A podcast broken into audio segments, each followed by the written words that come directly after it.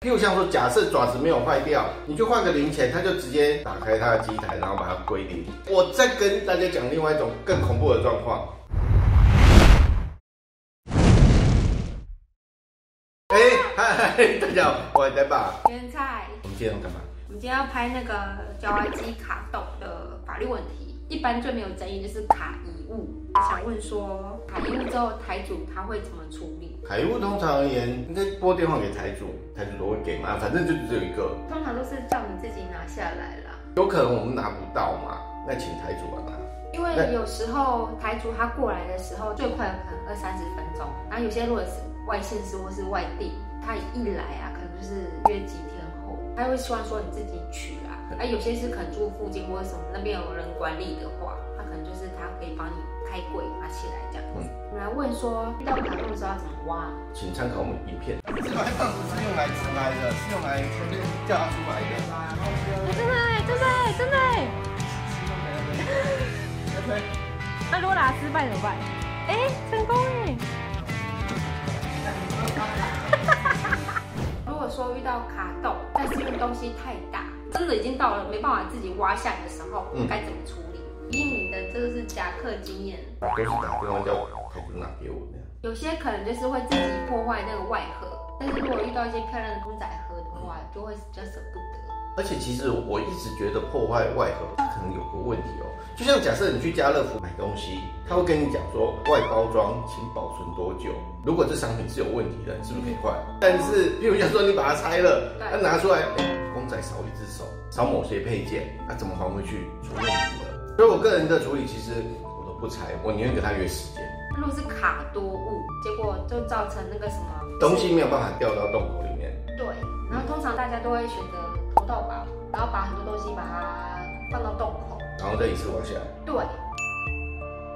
这个问题其实就是后面很多网友在询问的部分。关于这个部分呢，我先告诉大家说，我们曾遇到台主在经营这些夹娃娃机台可能有的心态，因为从这个心态而言，我觉得一定会影响到司法实务。其实真正的商人非常的聪明，我举个例子好了，他们其实在摆那些物品的时候，原则上他设定保夹金额可能跟这整除的商品金额其实是一样的。就像说，我保家，我设定一九九零，然后这整出所有的商品加起来，就价值是一九九零。你卡动全金对他来讲，他其实没有差别，不是每天都可以发生卡动的行为这样子。这只是说我们遇到的其中之一个状况。其实我们还有看过有些台主，他是故意放那个商品给你卡动的，因为他心理上想的是一件事情，我让你卡动，你才会投到宝，而且你还有时候不小心，有夹送，他放的几个物品是有可能会掉下去的。所以你他先卡了一物，另外的东西一放上去，啪就掉下来。这其实是台主跟我们讲的，我我是故意要让你卡动的。我再跟大家讲另外一种更恐怖的状况，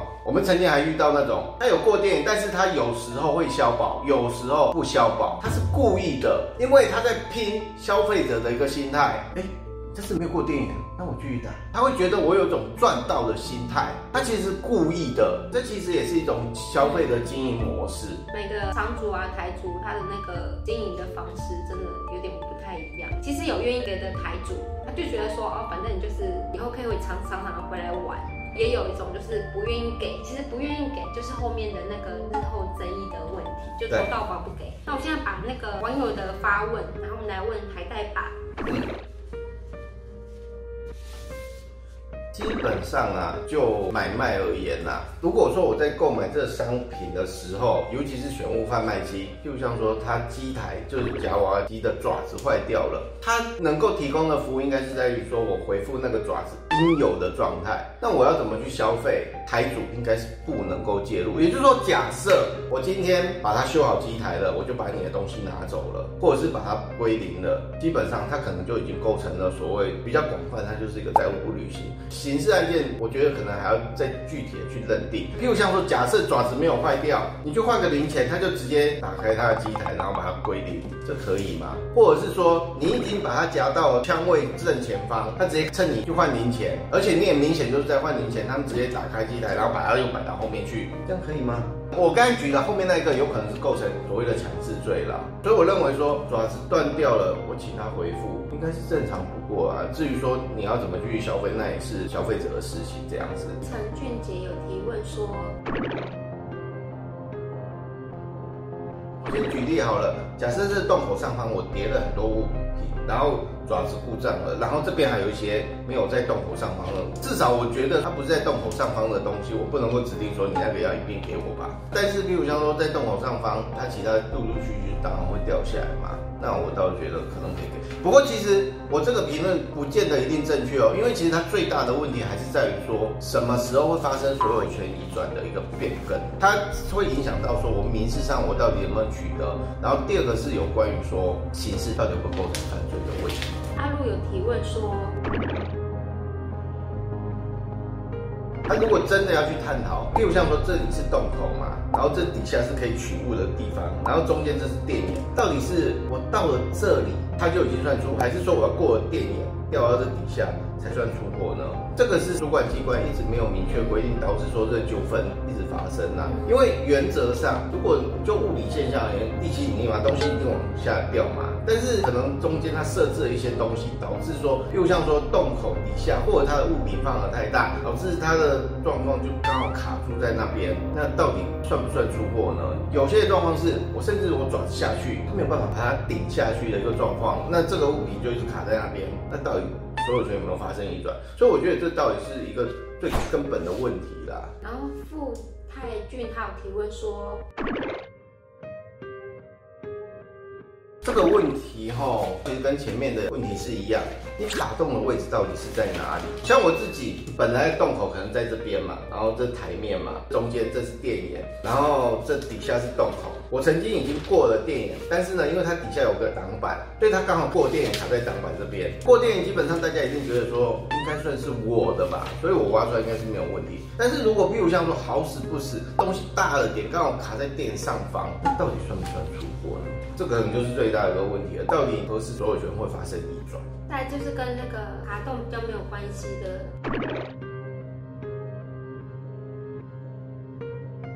这就是会有一个问题啦。如果你你没有主张好权利，台主告你怎么办？